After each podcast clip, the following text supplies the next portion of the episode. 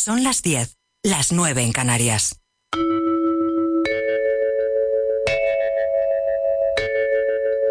Radio Inter. Desde Madrid para el mundo. La vida es muy peligrosa, no por las personas que hacen el mal, sino por las que se sientan a ver lo que pasa. En Radio Inter, Vida Armónica. Con Mónica Fraile. Muy buenas noches, una semana más, queridos amigos. Os saludamos con el deseo profundo de que estéis bien, de que estéis lo mejor posible, de que estéis utilizando todo esto que nos está pasando para construir peldaños que nos ayuden a crecer, a avanzar, a estar mejor, porque toda crisis, y esta también, contiene una enseñanza, o muchas. Como decía Albert Einstein, uno de los científicos más relevantes del siglo XX, es importante que cada uno de nosotros actúe, que no se siente a ver lo que pasa. Es importante observar, observarnos, pero también es decisivo que encontremos nuestro propio valor y descubramos lo que nos hace vibrar, lo que nos hace estar bien y alegres, aún estando encerrados en casa. También es fundamental que aprendamos a descubrir aquello que nos resta energía, que nos causa conflicto, sufrimiento o dolor. El primer paso para cambiar las cosas es darte cuenta de lo que quieres cambiar y decidirte a hacerlo. Solo hace falta una pequeña dosis de buena voluntad. Hoy en Vida Armónica vamos a contaros cómo potenciar la salud emocional y mental en casa. Lo haremos de la mano de una de nuestras psicólogas de cabecera, de Natalia Pedrajas. También analizaremos con el bioquímico Albert Ronald Morales la importancia del sueño, el papel de la alimentación en él, así como la influencia que tiene entre otras cosas, en el sistema nervioso o inmunológico. Además, hablaremos de cómo podemos conectar con el equilibrio, por ejemplo, a través del yoga o de los mantras. Charlaremos con dos de los protagonistas que están dando clases gratuitas a través de las redes sociales. Son Jaidev Singh y José Manuel Peñalver. José Manuel es profesor de Hatha Yoga y de meditación y Jaidev Singh es formador de profesores de Kundalini Yoga. Jaidev, por cierto, ha sido el instructor que ha formado a la sanitario que mm, dirigió a sus compañeros en el canto de mantras con eh, precisamente esta situación en el hospital de Alcorcón y cuyo vídeo se ha hecho viral a través de las redes sociales. Os contaremos cómo está ayudando esta práctica al personal sanitario en esta crisis y cómo puede también servirte a ti. Y por último, explicaremos con John Curtin, presidente de la Federación Española de Reiki, la diferencia entre espiritualidad y religión, justo en esta crisis en la que cada vez más gente acude a la espiritualidad o a la religión en busca de la tan necesaria y anhelada paz interior. Seguimos realizando el programa desde casa, así que sean comprensivos con los fallos técnicos que pueda haber en las conexiones. En la dirección técnica, hoy, Jesús Córdoba.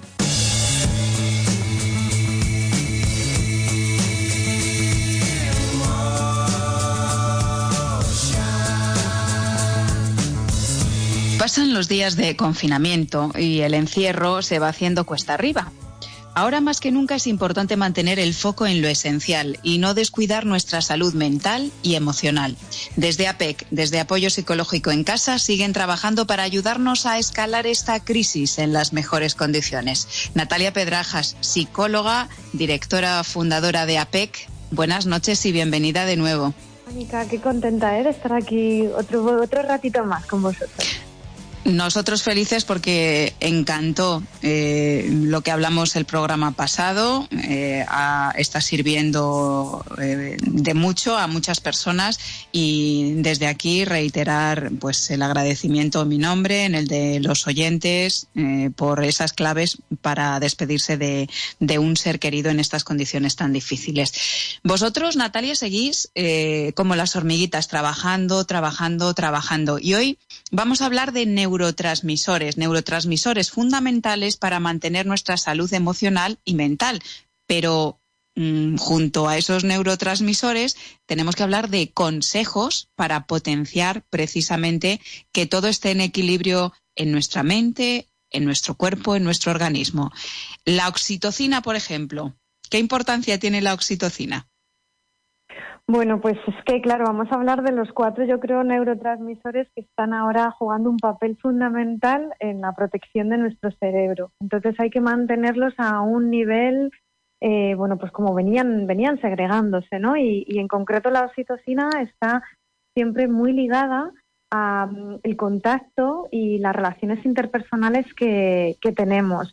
Y en este caso, como nos hemos visto bloqueados y ya no podemos tocar a la gente, abrazarla o vernos con ellos y con ellas en, en plazas, en, en museos, en restaurantes, pues lo estamos haciendo todo a través de videoconsulta. Bueno, pues aún así, aunque estemos eh, trabajando las relaciones interpersonales y viéndonos con nuestros seres queridos a través de videoconsultas, que sepáis que nuestro cerebro está segregando cuando tenemos esas dosis de mm, sociales y familiares está segregando ese neurotransmisor tan importante que es la oxitocina, que nos lleva como a sentirnos pertenecientes a un grupo, a colaborar, a amarnos y a cooperar conjuntamente y a cuidarnos los unos de los otros.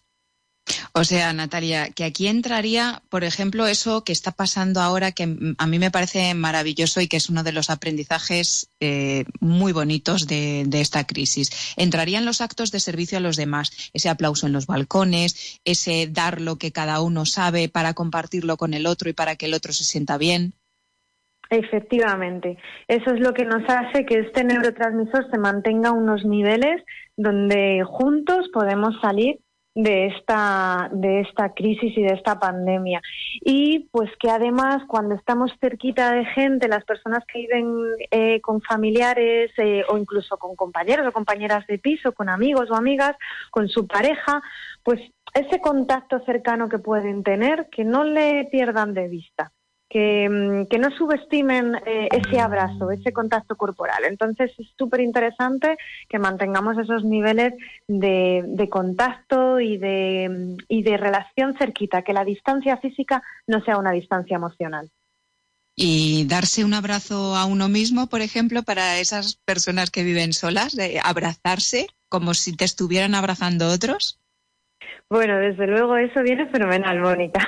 La verdad es que es una técnica maravillosa. Desde luego que sí, hay que darse mucho cariño a uno mismo, desde luego que sí. Bueno, hemos hablado de la oxitocina y ahora toca la serotonina. ¿Qué hace la serotonina o con qué potenciamos ese neurotransmisor en nuestro cerebro? Pues mira, la serotonina eh, siempre está muy ligada a sensaciones de bienestar. De hecho, siempre nos han dicho que esos niveles bajos de serotonina pues podían correlacionar pues eh, con sentimientos o estados de ánimo pues más bajitos. Entonces es muy muy interesante que estemos potenciándolo. Y hay muchas maneras de, de hacerlo, pero uno de ellos es cuidando la alimentación, porque ya sabéis que tenemos pues una, una especie de segundo cerebro y que todo lo que comemos nos influye y que está muy relacionado este, mm, esta forma ¿no? de, de alimentarnos con la forma de cuidarnos también a nivel cerebral. Entonces siempre es súper interesante que podamos cuidar mucho la alimentación, incluso con alimentos, yo os diría, pues ricos en triptófano, ¿no? con esos alimentos como pueden ser pues las legumbres, el plátano, cereales, las frutas, las verduras, o sea, con esa alimentación tan, tan saludable, porque además es un neurotransmisor que influye sobre todo en el estado de ánimo y cuando tenemos, lo tenemos bien en buenas dosis, pues estamos un poquito más animados con esa sensación sobre todo de bienestar, relajación y satisfacción. Y además, pues influye en la autoestima. Fenomenal. Y aparte de esa alimentación saludable, Natalia, creo que es importante también colocar en la balanza, darse un caprichito de vez en cuando, sin pasarse mucho, porque a mí me preocupa que en las cestas de las compras estén incrementándose mucho las bebidas alcohólicas, por ejemplo. Sí, por supuesto. Es importante que, que bueno, pues eh, ese chocolate, ¿no? Negro tan, tan apetecible y que a su vez, pues bueno, pues nos resulta eh, tan bueno, ¿no? A nivel emocional y físico. Entonces, efectivamente, un caprichito, ¿por qué no? Porque también tenemos que darnos esa, esa satisfacción de vez en cuando. pero siempre buscando el equilibrio. Vamos ahora de la serotonina a las endorfinas. ¿Cómo podemos generar endorfinas en nuestro organismo? Bueno, esto es lo que yo creo que se lo estamos haciendo bastante, bastante bien porque se ha puesto muy de moda esto de practicar actividad física en la casa y realizar movimientos con, con el cuerpo, em, ya sean más vigorosos o ya sean eh, pues más tranquilos, desde lo que es una sesión pues más cardiovascular con alguien delante bailando, saltando, o lo que es una sesión pues más de yoga o más de movilizaciones, ¿no? Eh, del cuerpo. Entonces las endorfinas es ese neurotransmisor que de alguna forma se segrega de manera natural, a veces de otras formas, pero de manera muy natural, movilizando eh, nuestro cuerpo. Entonces, es interesantísimo que podamos meter una práctica de actividad física o de movimiento corporal saludable.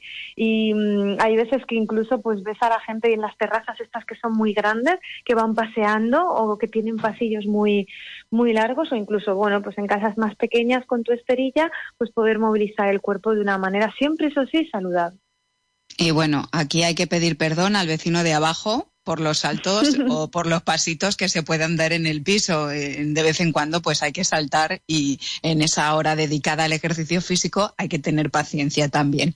De la endorfina o de las endorfinas, Natalia, a la dopamina.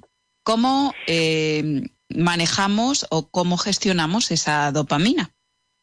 Pues mira, nos han comentado durante todas estas semanas que hay que tener una rutina y que es importantísimo tener una rutina porque hemos perdido las rutinas, la forma en la que nos estábamos, bueno, pues planificando nuestro día.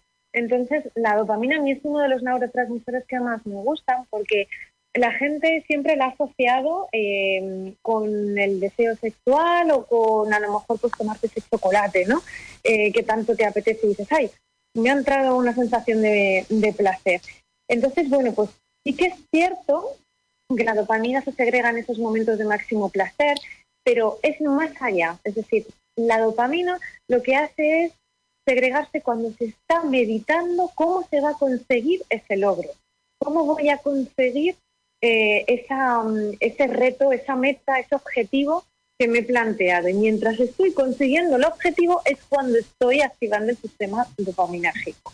Entonces, hay veces que cuando ya consigues el objetivo y te tomas la onza de chocolate, pues dices, oh, pues ya no es para tanto. Pues bueno, pues realmente es que eso es lo interesante, que mientras estás planificando todo eso es cuando tu cuerpo está segregando dopamina, porque es la, el neurotransmisor que te lleva a cumplir metas y objetivos. Entonces es súper interesante que durante estas semanas, durante el día o durante el confinamiento tengamos eh, planificado nuestro día, nuestra semana y también elaborados nuestros objetivos diarios o nuestros objetivos semanales o el objetivo del confinamiento. Que bien puede ser algo pues muy complicado como eh, escribir un libro que alguien a lo mejor se lo ha planteado, como eh, pues superar el confinamiento con bienestar. Eso también puede ser un objetivo.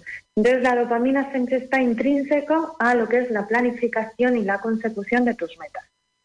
Y algo eh, que me parece muy importante, Natalia, es importante planificar, es importante dentro de esa planificación tener flexibilidad, la flexibilidad necesaria y para manejar esta tremenda incertidumbre con la que vivimos es fundamental vivir el día a día, vivir el presente sin echar la vista muy, muy a futuro, ¿no?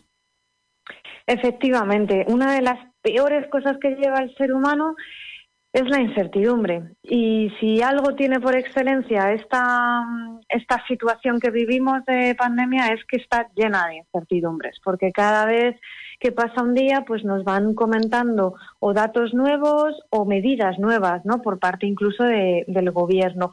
Entonces, realmente hay que trasladarse muy en el presente, muy en el aquí y en el ahora, e ir planteándote la vida pasito a pasito, poquito a poquito.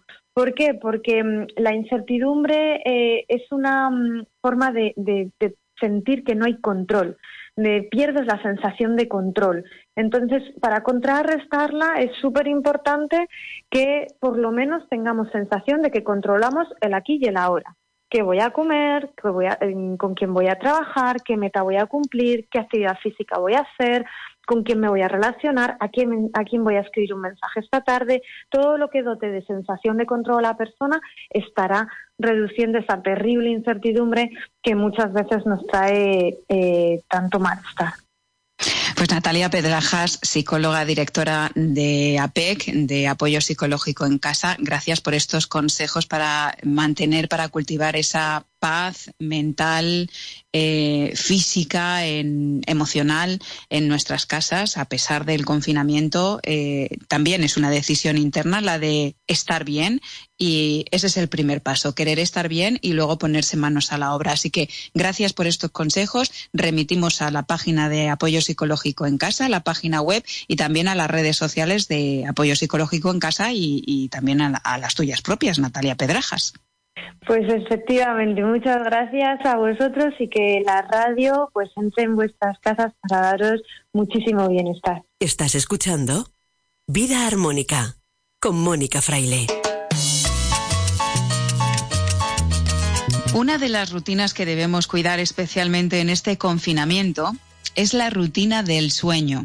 Según datos de la Organización Mundial de la Salud, el 40% de la población duerme mal son unos 800 millones de personas en los países desarrollados en todo el mundo.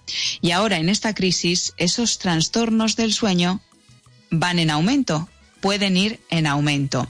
De la importancia del sueño y de cómo influye nuestros hábitos alimenticios en ese sueño, entre otras cosas, vamos a hablar hoy con Albert Ronald Morales, presidente de la Asociación Mundial de Frutoterapia y Medio Ambiente. Albert, buenas noches.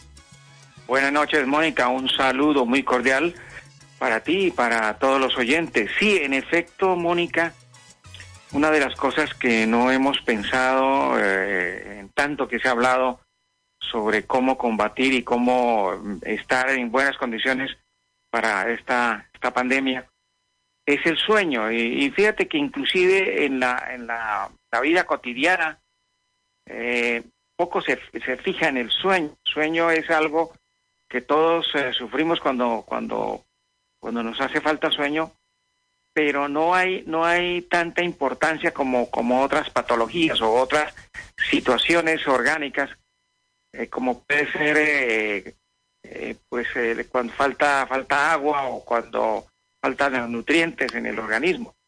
Pues bien, el sueño eh, quizá hay una tabla que se ha hecho y se ha investigado en universidades tan serias como la Universidad de Illinois, también hay un estudio de la Universidad de California, y, este estudio demuestra que, mm, eh, fíjate que los niños, los niños pueden llegar a dormir y deberían de, eh, dormir entre, entre 8 y 9 y hasta 10 horas, los niños menores de un año.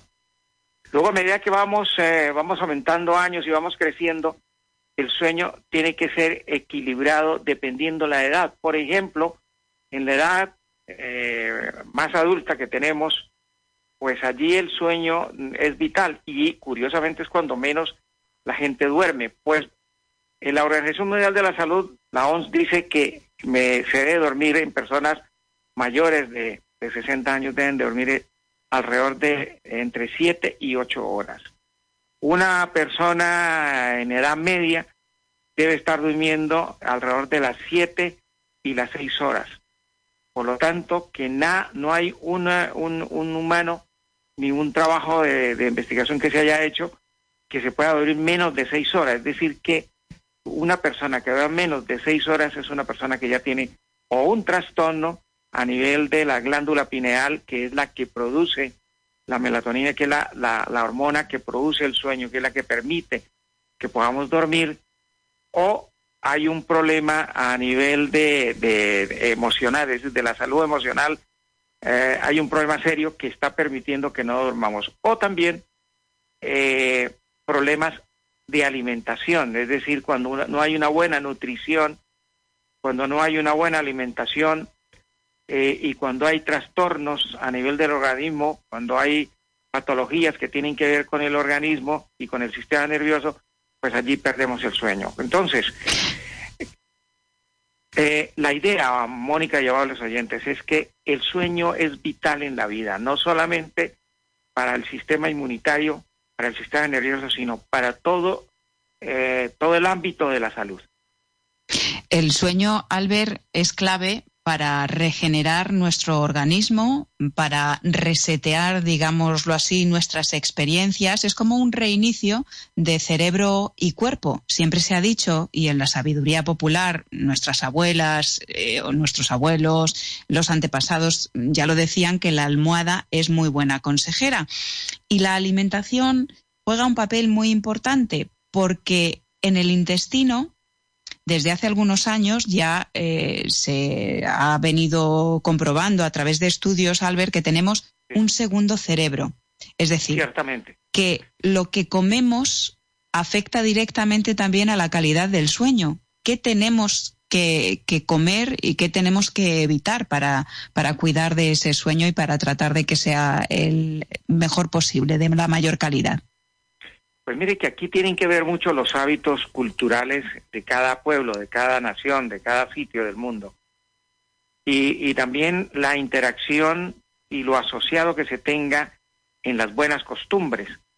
Eh, fíjate que al, descubrirse hace unos años el, segundo cerebro, pues ahí se determinó que, por ejemplo, eh, lo que decían los abuelos, y aquí vienen los, los famosos proverbios de los abuelos, y aquel proverbio que teníamos que desayunar como reyes, comer como príncipes y cenar como mendigos, aquí viene eh, en, un, en una colocación totalmente mm, maravillosa y la sabiduría, la sabiduría popular lo dice. Fíjate que si tú llegas a cenar, el problema es la cena. Si tú llegas a, sonar, a, cenar una cena suave, una cena eh, hecha para el sueño, como es lo que hablan los investigadores y lo que hemos investigado, pues vas a tener eh, la posibilidad de que el ciclo del sueño se dé como se debe de dar. Fíjate que aquí tiene que ver muchísimo los ciclos circadianos que fueron descubiertos por estos tres científicos y que le dieron premio Nobel hace unos tres años, donde se habla que eh, si tú te cenas muy bien, garantiza el sueño.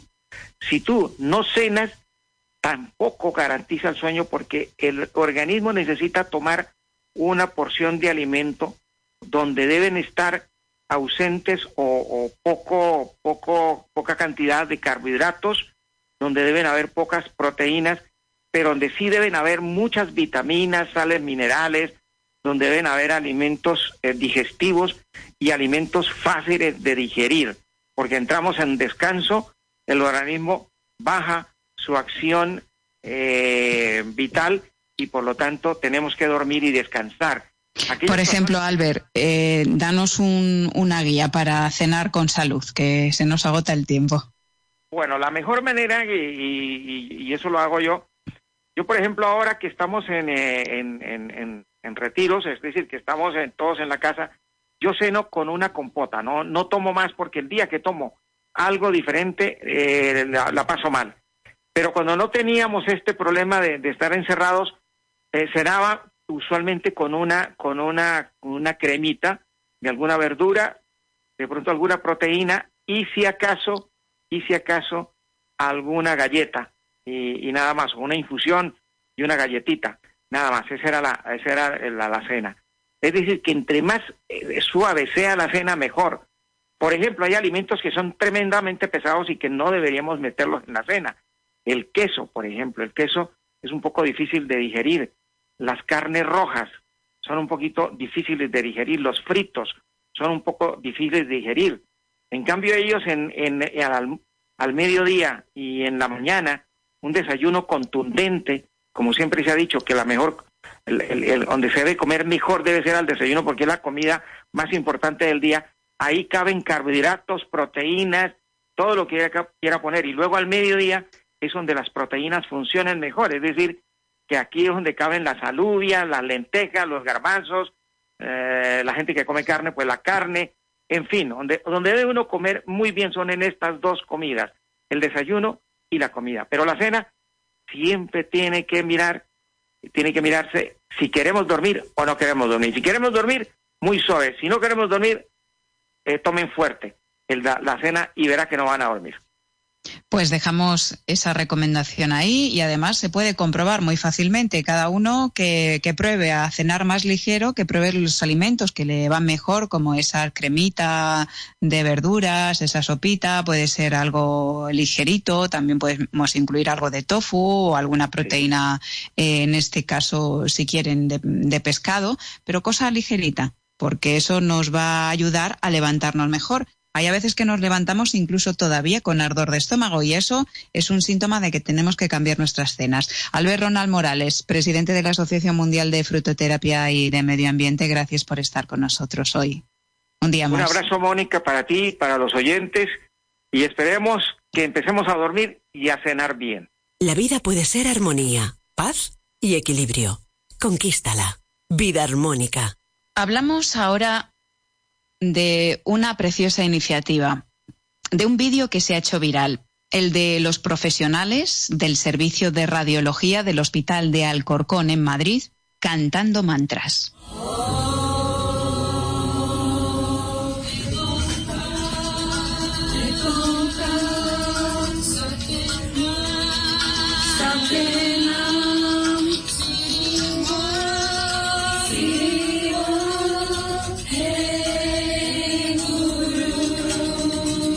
La imagen que vemos en el vídeo, aquí podemos escuchar solamente, nos está mostrando un pasillo. En el centro una silla con una tablet. A ambos lados dos filas de sanitarios con batas y mascarillas, concentrados en la música y en una frase que se repite.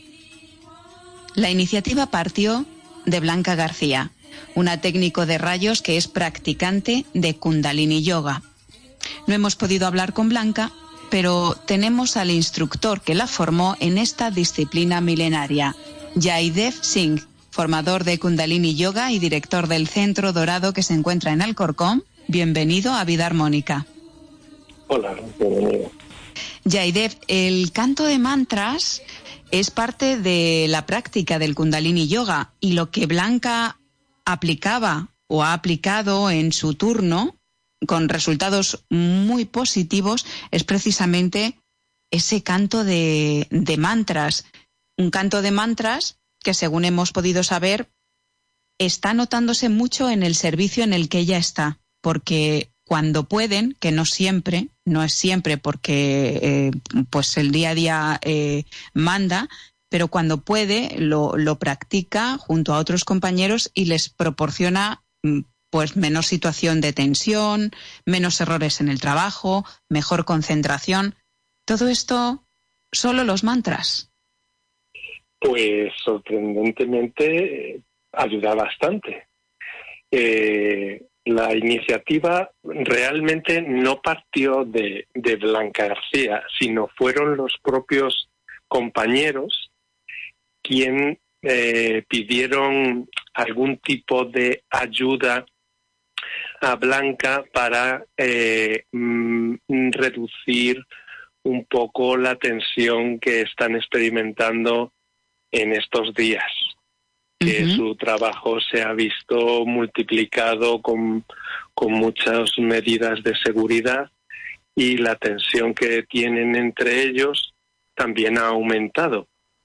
Algunos de, de ellos han estado practicando con Blanca en el propio hospital, es en el hospital de Alcorcón, y, desde hace dos temporadas se han hecho una serie de talleres para los propios eh, sanitarios que, que, que tuviesen técnicas de control de estrés a través de, de ejercicios de yoga estos ejercicios de yoga, pues de kundalini yoga exactamente, pues eh, se basan mucho en, en, el sonido, en el mantra.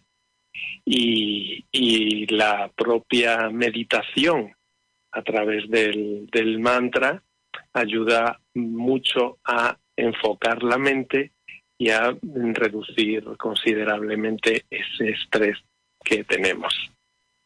Es decir, que hay compañeros de Blanca que, como ella, practican yoga Kundalini, pero otros no, otros simplemente se han sumado. Eh, porque lo necesitan, ¿no? Y, y, muchos de ellos seguramente sin saber qué estaban haciendo o que era un mantra, ¿no?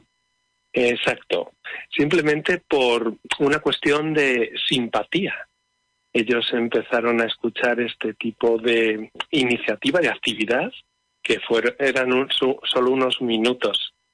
Y simplemente por escuchar se fueron añadiendo aunque no sabían ni que ni que eran mantras ni, ni, ni lo que el sentido no pero la propia experiencia pues eh, les llevó a eh, un estado más a gusto que luego mantuvieron durante o mantienen durante el resto de la jornada y entre las propias relaciones entre ellos están con otro ánimo y con otra actitud ¿Qué es un mantra, Yaidev, concretamente? Porque em, lo que hemos escuchado en ese vídeo son frases que están en sánscrito.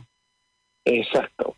Bueno, eh, un mantra, la palabra mantra deriva del sánscrito y significa algo así como vibración de la mente. La mente vibra en distintas frecuencias y cuando eh, activamos un tipo de frecuencias a través del sonido, especialmente a través del canto, pues hacemos que la mente entre en un estado más, más elevado, más optimista, más calmado. Se activan una serie de capacidades naturales que nos ayudan a sentirnos mejor y con menos presión. Eso se consigue simplemente cantando. Cualquier canción, y a todos nos ha pasado, pues nos relaja, nos ponemos a cantar y ya no cantamos tanto. recuerdo cuando era niño que, que se cantaba en los patios de, de las viviendas, pero simplemente cantar hace que la mente entre en otro estado. Creo que que, estamos de acuerdo, ¿verdad? Pero el mantra, sí, pero el propio mantra está diseñado para que el efecto sea más, más notable. En lugar de cantar cualquier sonido o frase, este tipo de sonidos eh, fueron, digamos, diseñados para producir un efecto, digamos, más, más concreto, más elevado. Cuando hablamos estamos en una frecuencia pues distinta y la mente eh, racional pues está siempre confrontando y rebatiendo todo. Pero cuando estamos en un estado más elevado, más meditativo, podemos actuar desde un estado más bondadoso, más dador, más alegre, menos competitivo no sé si me explico bien, pero por ahí va el efecto. perfectamente. Eso hace, eh, ese efecto es el que mm, se está notando en ese servicio de radiología del Hospital de Alcorcón, eh, a través de una música y de unas frases que no se entienden, pero que llegan al corazón, digamos, al alma, y, que, y que de ahí se expanden y, provocan un, bienestar también incluso, incluso físico. Así que yo animo a la gente a que busquen mantras a través de Internet y, escuchen y conecten con el que más les guste, por ejemplo, ¿no? ¿Puede ser una recomendación? Pues por supuesto que sí. Eh, esto no es una oración ni es una frase con un significado, digamos, eh, estructurado completo sino son, digamos, una serie de, de, sonidos que ponen a la mente en un estado distinto.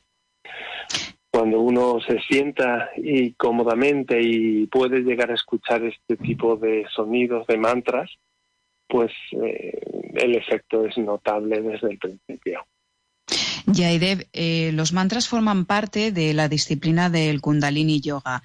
Eh, digamos que el Kundalini Yoga eh, mm, está dirigido específicamente a despertar esa energía vital que tenemos todos los seres humanos y a, potenciarla y a armonizarla en nuestro interior? Bien, es una manera de decirlo. Sí, todos los yogas pues tienen ese propósito y cualquier, digamos, tienen sus propios métodos.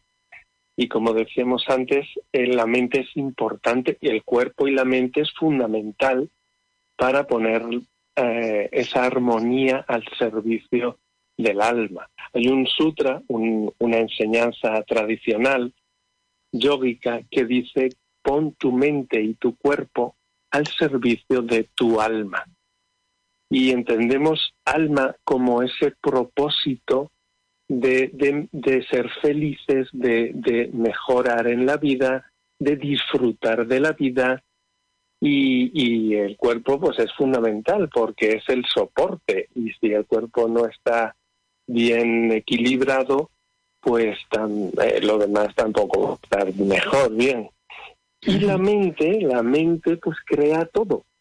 Cada uno tenemos una interpretación del entorno que nos rodea y tenemos una propia identidad de, de la realidad. La, la cultura en la cual nos hemos desarrollado, pues determina muchas de estas creencias y actitudes que hacen que, que, veamos la vida cada uno de una forma determinada. Pero, eh, sí.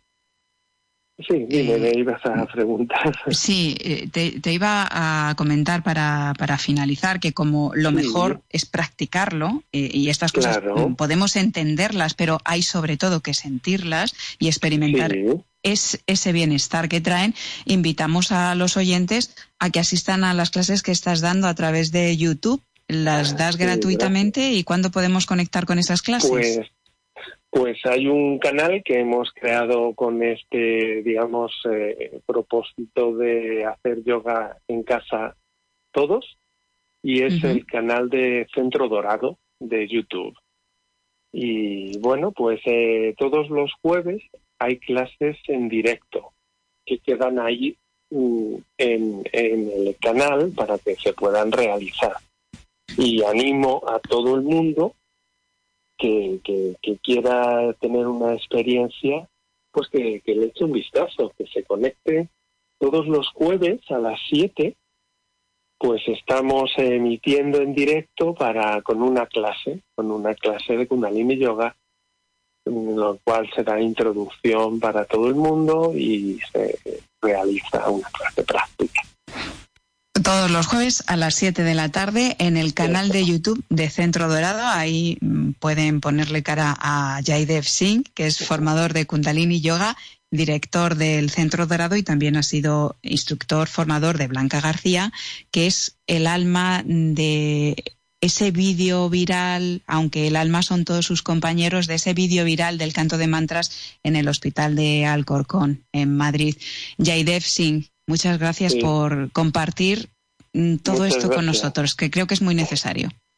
Gracias, gracias a vosotros por, por, el interés y bueno, por permitir que, que este tipo de técnicas tan importantes y tan eficaces pues tengan una difusión mayor.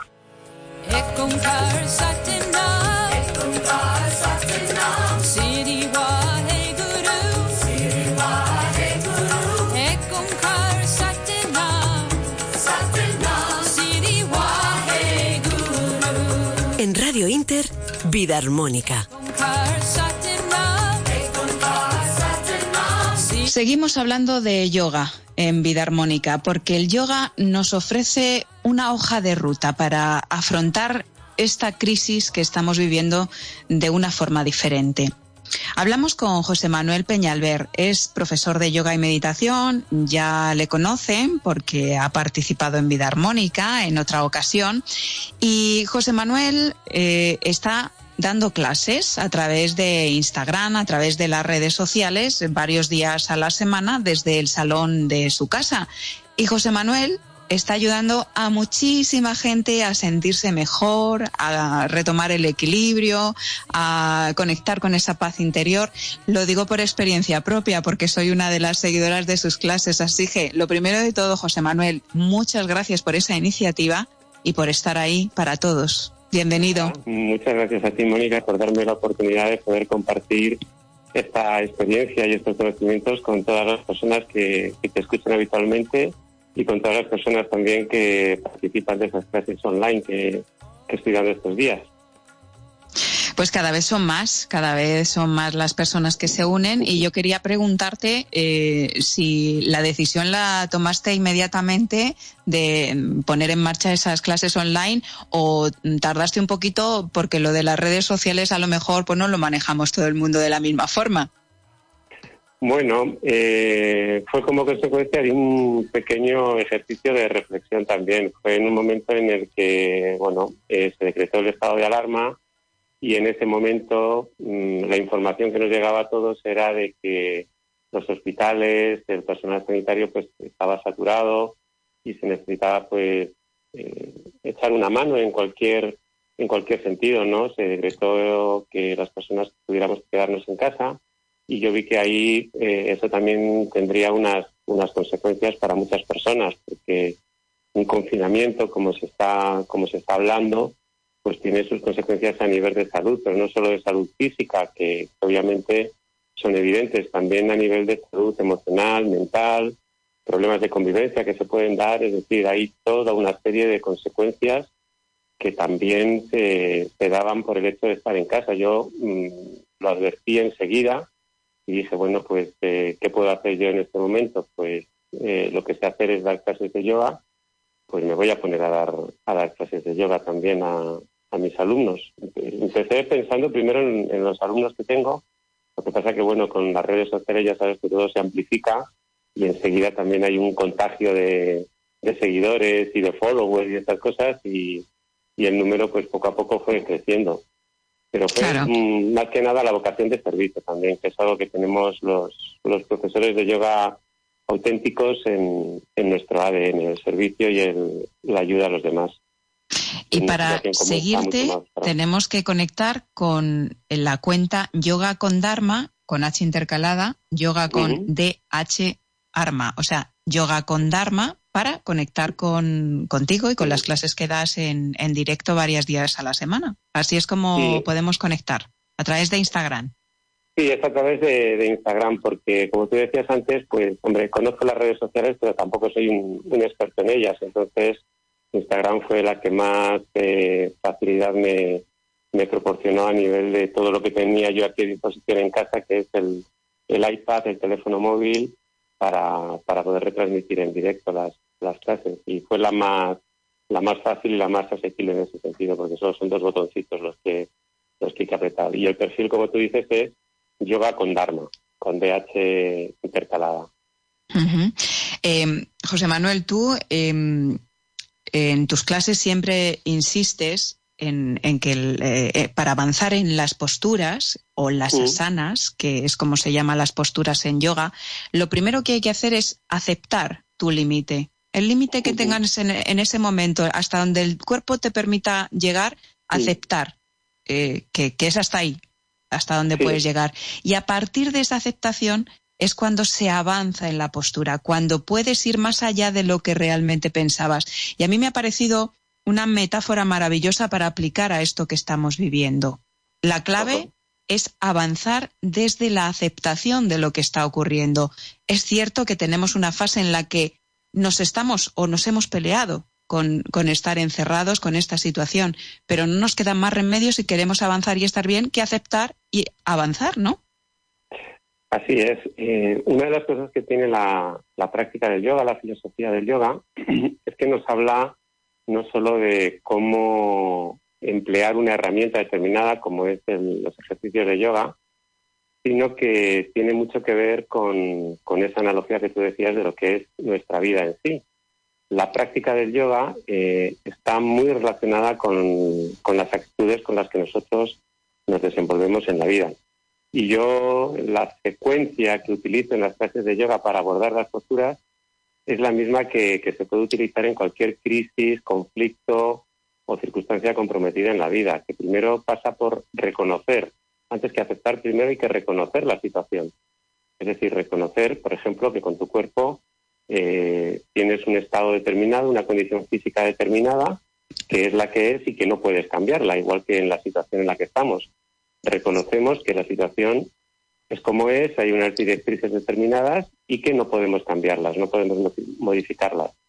Inmediatamente, después de reconocer, el, el, paso adecuado es aceptar que eso es así, porque nosotros podemos reconocer la situación, pero nos podemos llevar muy mal con ella, como tú decías. Es decir, tú te puedes llevar mal con tu cuerpo porque te gustaría que fuera de otro modo y no es así. Te gustaría flexionar para llegar a los pies y no llegas.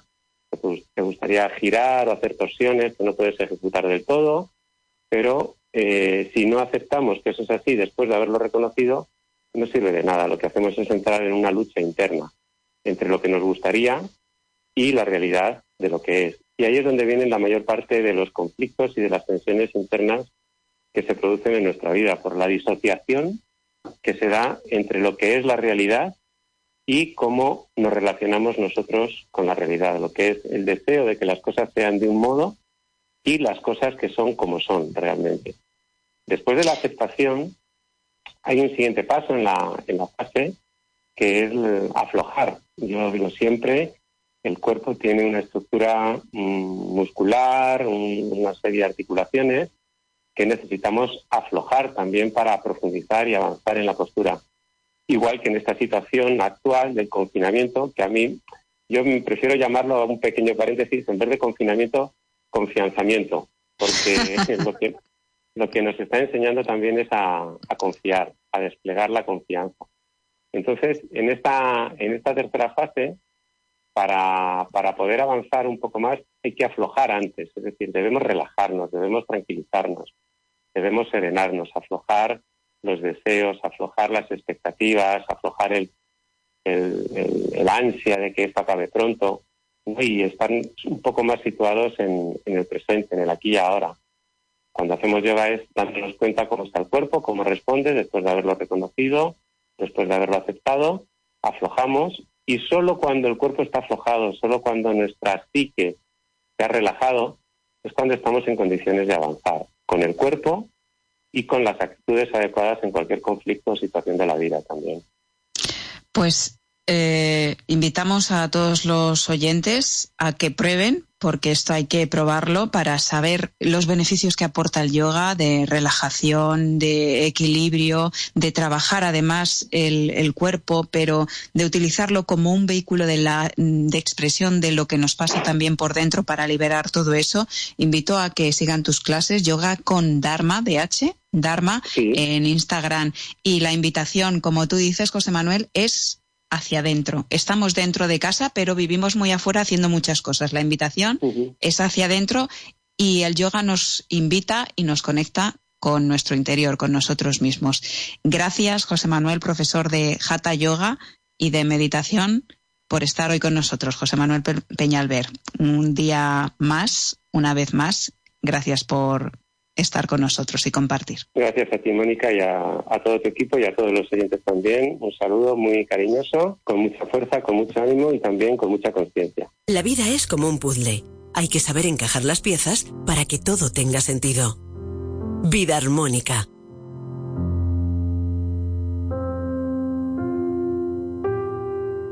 Este 2020 se presenta como un año de máxima importancia y trascendencia.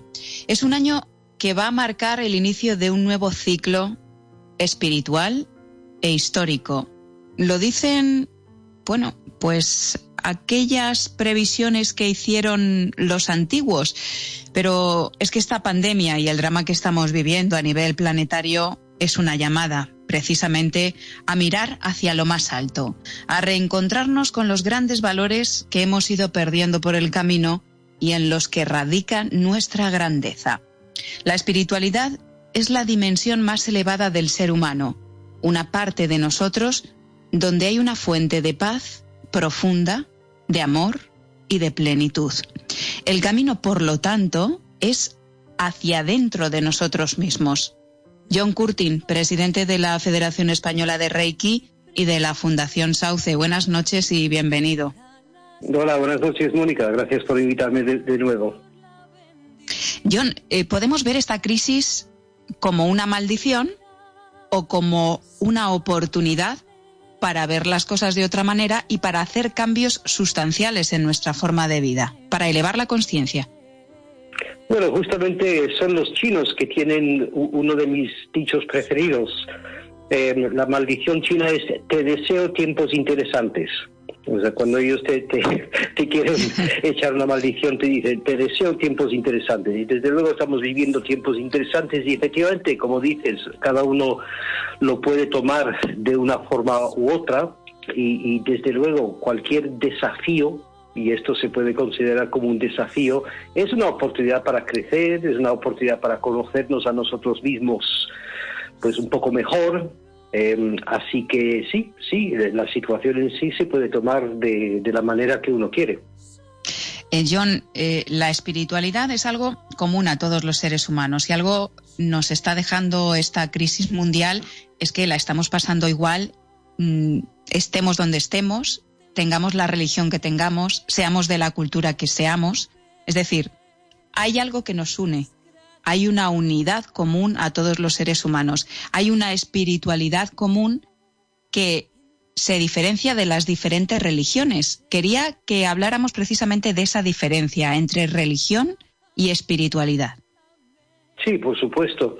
Hombre, curiosamente, em, al nivel extremo científico, la espiritualidad también tiene su lugar, porque desde un punto de vista, desde un punto de vista antropológico, el concepto de la espiritualidad em, favorece la supervivencia de la especie, porque una, espiritualidad común pues favorece pues la existencia del, ser humano, porque pues implica una serie de valores de cooperación mutua, una serie de, valores de el bien común. Así que, que no es un término así tan abstracto como la gente piensa, tiene unos fundamentos antropológicos pues muy sólidos. Sí, em, en esta mm, espiritualidad que estamos viviendo, muchos seres humanos están reviviendo hoy en día, John, eh, pues precisamente se están volviendo, está creciendo el número de personas que, miran de nuevo hacia la espiritualidad, hacia la religión como un salvavidas, ¿no? Para vivir esta situación de crisis lo mejor posible, pero lo que decíamos, mm, porque nos invita a mejorar nuestra vida y a marcarnos unos valores realmente consistentes y sólidos, ¿no? No, hombre, que Winston Churchill, el, líder británico durante la Segunda Guerra Mundial, el primer ministro británico durante la Segunda Guerra Mundial, dijo, em, no existen ateos en las trincheras. Y, y, yo creo que es una frase que es muy apta para los tiempos que estamos viviendo, efectivamente, porque cuando estás en un momento de crisis, pues estás obligado a, mirar hacia ti mismo y mirar a tu alrededor y ver cuáles son tus valores em, pues respecto a la, sociedad que te rodea y respecto a tus seres queridos en cosas como pues la, la colaboración mutua pues eh, la empatía hacia otras personas que no están pasando mal, eh, pues cuidar de las personas más vulnerables y más necesitadas, o sea, es, como digo, es espiritualidad, digamos, espontánea. Eh, muchas personas enmarcan esa espiritualidad dentro, dentro de un concepto religioso, ¿no? porque desde mi punto de vista la religión es eso, la religión es, es una estructura que nos permite encajar nuestra espiritualidad dentro de un marco específico. Eh, yo, yo siempre pongo Em, como ejemplo, por una persona que admiro mucho, que es mi suegra, em, curiosamente, aunque no, no dirás eso muy a menudo, que, que, que, admiro mucho a mi suegra, pero en este caso es verdad, porque es una persona que es, es muy religiosa, eh, veía todos los días, se encierra en su cuarto y se dedica a rezar y a contemplar las escrituras, pero no es un ejercicio vacío, es un ejercicio auténtico mm, meditativo. De hecho, ella lo llama meditar. ella, pues mediante sus rezos, sus plegarias y, estudiar las, el Evangelio, desde, desde su punto de vista está, está viviendo un proceso meditativo. Entonces, para ella la religión le es muy útil, como digo, como un, marco mm, para, para eh, englobar sus prácticas espirituales. A mí me, parece fundamental eh, hacer referencia a la religión porque eh, en ella se están refugiando muchas personas. Por ejemplo, meditan rezando, leyendo el rosario, eh, practicando, o sea, recitando el, rosario y de muchas otras maneras, ¿no? Pidiéndole a, la Virgen, a Dios, a, Jesús, a, a, los santos, a los ángeles. la religión nos conecta con la espiritualidad, pero la espiritualidad conecta a todos los seres humanos, porque aunque lo llamemos eh, de una forma específica, eh, al final estamos hablando de lo mismo. Estamos hablando, John, de algo eh, que nos está uniendo a todos y que nos ayuda a fortalecernos, ¿no? Para vivir nuestra experiencia, nuestra experiencia de otra manera y para aspirar a algo pues que, va a continuar después, ¿no? Supongo que esa es la clave de la espiritualidad. Sí, sí, como, como dije antes, yo realmente soy, soy poco, poco esotérico en estos aspectos, que soy, bastante pragmático. Y, Por eso es interesante. sí, la espiritualidad es, es, es como digo, es, es, un producto de la necesidad de supervivencia de, de la especie.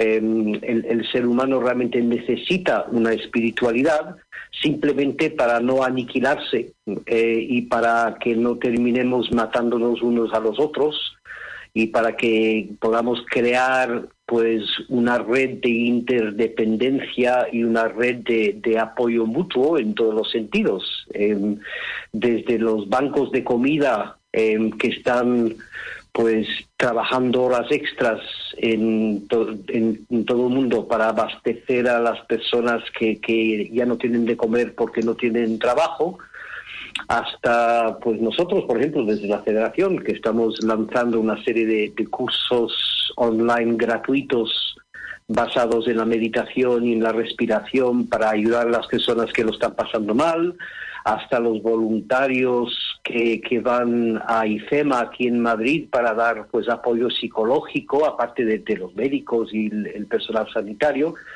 todo esto para mí entra dentro de ese concepto de la espiritualidad, la, necesidad de, de, ser consciente de que, como dijo Shakespeare, ningún hombre es una isla ser consciente que vivimos en un entramado, en una red de, de, humanidad y esa red pues requiere una conexión y un apoyo mutuo. Y desde mi punto de vista eso es lo que es la espiritualidad. Pues es que en ese dar y recibir, al final, John, todos somos uno. John Curtin, presidente de la Federación Española de Reiki, de la Fundación Sauce, muchas gracias por estar con nosotros una semana más. Un abrazo fuerte. Un abrazo muy fuerte a ti. Muchas gracias a ti. En la prisión esperanza no existen los alegatos y desde una celda a otra las canciones van volando los presos y celadores. A las ocho se dan cita. Y el aplauso que les nace llega hasta la enfermería. En la prisión esperanza. Hoy hemos aprendido que tenemos herramientas y sobre todo la capacidad de decidir por el cambio que nos ayude a estar bien, a vivir mejor. Pero las herramientas pueden quedarse colgadas en la habitación del quedarse sentado a ver lo que pasa, esperando a que la situación se resuelva por sí sola o lo hagan otros por nosotros. Y eso, siento decirte, que no sirve. Es hora de asumir nuestra responsabilidad para poder avanzar, de emplear nuestro tiempo y esfuerzo en estar bien, sin olvidarnos de disfrutar de aquello que nos hace felices. El cambio es una puerta que solo se abre desde dentro y si no aprendemos, de lo que nos ofrece la vida, si no aprendemos en otras circunstancias diferentes, la misma o similar experiencia va a seguir acudiendo, va a seguir repitiéndose en nuestra vida. Una de las claves que tenemos actualmente es la incertidumbre total en la que vivimos. El presente, por lo tanto, vivir el presente, el momento, el aquí y ahora, es fundamental, sin olvidar encontrar el tiempo necesario para atendernos, para cuidar de nosotros mismos. Tienes todo lo que necesitas para conseguirlo, para conseguir lograr alcanzar, escalar el cambio que necesitas en tu vida. Gracias por ser y por estar ahí. Feliz vida y como siempre, hasta el próximo programa. Vida armónica con Mónica Fraile. Somos soledad, somos aliento y corazón. La tierra no es una herencia de nuestros padres, sino un préstamo de nuestros hijos. Radio Inter. Desde Madrid para el mundo.